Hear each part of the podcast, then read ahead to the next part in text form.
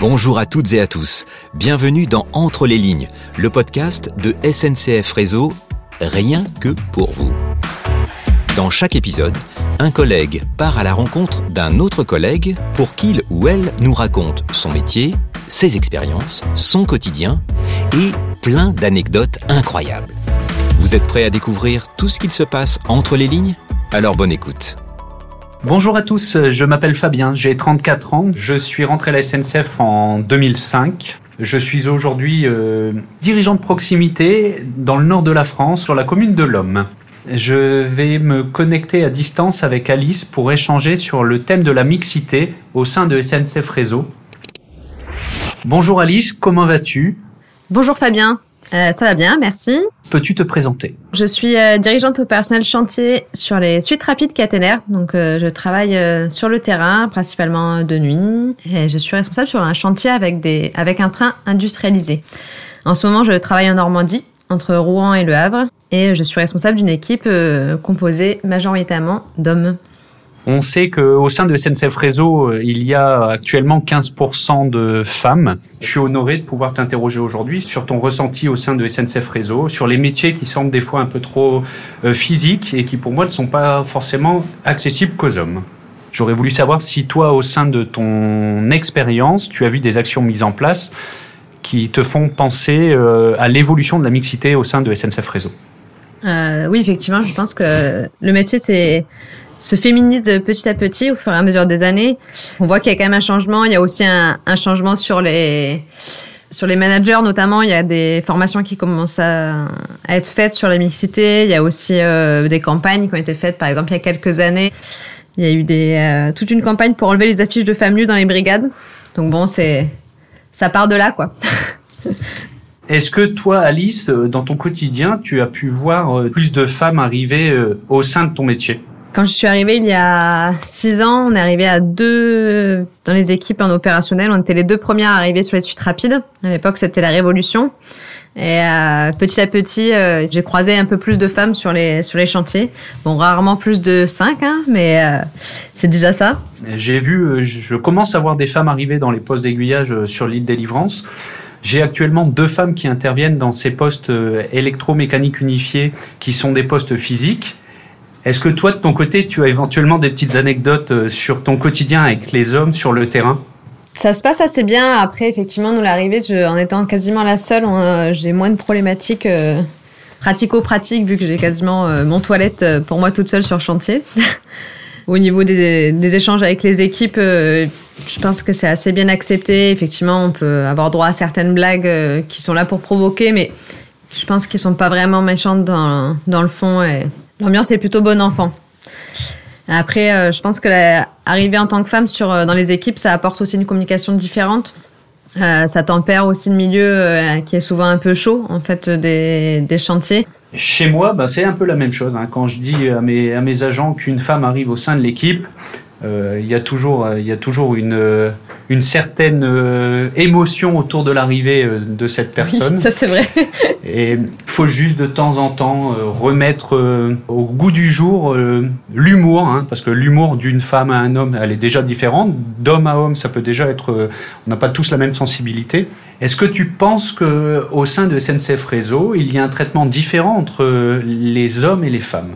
Je pense qu'on a au quotidien un traitement égal. Après, effectivement, euh, l'arrivée des l'arrivée des femmes sur le terrain a forcé en fait l'entreprise à changer certaines choses. Euh, mon choix de poste, il s'est pas fait en fait euh, par rapport euh, à une pertinence d'un service à un autre, mais vraiment par rapport à une question pratico-pratique. Bon, bah, il y a plusieurs femmes qui arrivent. On va les mettre tous ensemble au même endroit parce qu'au moins, on n'aura pas de double vestiaire à mettre sur tous les chantiers, mais seulement sur un. Donc euh, là-dessus, on se dit que c'est quand même un peu un traitement différent. Après, maintenant, c'est c'est quand même rentré dans les mœurs et je pense que ça c'est en train d'évoluer de, la bonne manière. Alors sur ce point de vue, je te rejoins tout à fait. Euh, moi, moi, je ne traite pas les femmes ou les hommes de façon différente hein, au sein de mon équipe. Par contre, l'arrivée des femmes, avec leur façon de voir le travail peut-être un petit peu différemment de temps en temps, euh, de mener des critiques qui ont été constructives et qui m'ont permis d'apporter, euh, d'apporter bah, une pierre à l'édifice dans mon management quotidien. Je vais te poser une question un peu plus axée sur euh, bah, les contraintes du métier. Est-ce que tu, as une pénibilité plus importante qu'un homme au quotidien? Je travaille quand même beaucoup depuis le bureau. Euh, je suis pas toujours sur le terrain en train de porter du ballast. je pense qu'on s'organise de manière différente. Un des exemples, c'est les fameux sacs, euh, les sacs de béton à l'époque qui existent, euh, qui existaient qu'en packaging de 15 kilos. Maintenant, on a réduit et on peut diviser en fait en plusieurs sacs. Il y a un jour, j'ai accueilli deux jeunes embauchés, un homme, une femme, et ce jour-là, j'ai donc laissé euh, la jeune demoiselle euh, manipuler les leviers en attirant son attention sur le fait qu'elle pouvait se blesser. Elle a réussi à manipuler le levier sans trop de difficultés. Par contre, le jeune homme que j'ai accueilli n'a jamais réussi. Alors maintenant, bah, quand j'accueille, euh, que ça soit un homme ou une femme, surtout, je leur demande d'être vigilants, Oui. euh, peu importe leur sexe. Je pense que c'est aussi une, une ouverture d'esprit qu'il faut avoir et qu'il m'a fallu, moi, enfin, travailler et puis être un peu plus sensible pour, euh, pour m'apercevoir qu'un homme n'était pas différent d'une femme et que des fois, euh, on pouvait être surpris. Alors, je vais te poser une série de petites questions. Pour toi, être une femme, c'est un atout ou un inconvénient?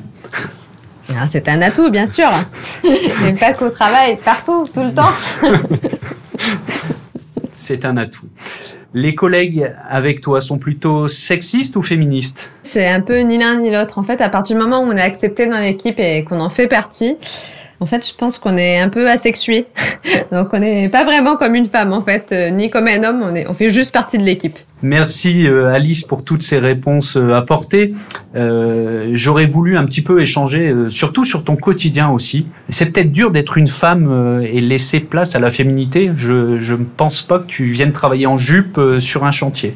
Non, effectivement, je, je viens pas travailler en jupe, ça c'est clair, parce que c'est quand même pas adapté au, au chantier. Mais par contre, j'ai jamais caché euh, ma féminité. Au contraire, en fait, je pense que justement, en fait, il y en a pas beaucoup euh, des femmes sur chantier. Alors autant euh, l'assumer complètement. Et les premières fois où j'ai euh, j'ai euh, vissé les boulons. J'ai dû faire des photos pour montrer à une équipe comment on faisait. Forcément, du coup, euh, sur les photos, on voyait le vernis à ongles. Quasiment tous les agents m'ont fait la remarque. Bah donc, c'est bien la première fois que je vois un agent SE avec du vernis à ongles, quoi. Alice, merci pour toutes ces réponses. Nous allons passer à la séquence euh, Passe le micro. Florent a posé une question dans le dernier épisode, nous l'écoutons. Euh, la féminisation, moi depuis que je suis euh, rentré à la SNCF, donc ça va faire bientôt 23 ans, euh, je vois à quel point euh, euh, c'est une réalité. En quoi le fameux sixième sens apporte une, une réelle valeur ajoutée à notre entreprise? Le fameux sixième sens. hein. Je pense qu'effectivement, les, femmes ont une capacité d'anticipation. En fait, euh, on anticipe beaucoup de choses dans notre vie de femme euh, en permanence. Et je pense que ça, c'est une, c'est une valeur ajoutée pour l'entreprise. Ça va être à ton tour de passer le micro. Le prochain épisode sera sur le thème chantier propre, réseau propre, hein. un programme qui vise à améliorer le respect de l'environnement sur les chantiers, un sujet que tu vis au quotidien. Et j'aurais voulu savoir si tu avais éventuellement une question à poser au prochain invité. Oui, effectivement, j'ai j'ai une question à poser. Donc, est-ce qu'un chantier propre n'est pas aussi synonyme d'économie pour l'entreprise? Merci pour cet échange et à bientôt. Merci également Fabien. Et puis, euh, ben, bonne semaine et à bientôt. Merci Alice, merci Fabien. En effet, la mixité est un sujet très concret au quotidien qui concerne aussi bien les hommes les femmes. Surtout chez SNCF Réseau où les femmes ne représentent encore que 15% des collaborateurs. Mais SNCF Réseau ne compte pas en rester là et ça, c'est une info en plus. Pour embarquer tous les cheminots et toutes les cheminotes sur les rails de la mixité, SNCF Réseau s'engage sur tous les fronts. Tous les ans, on déconstruit les préjugés sur les métiers techniques pendant le Girls Day et on informe les collaborateurs avec la semaine de la mixité. On est aussi en partenariat avec des associations comme Capital Filles et Elle Bouge. Et puis, on forme nos managers tout au long de l'année à résister au sexisme ordinaire en e-learning avec des ateliers, des témoignages et des mises en situation. Sans compter notre contact permanent avec les enseignants des collèges-lycées. Bref, on bouge et ensemble, c'est de plus en plus efficace.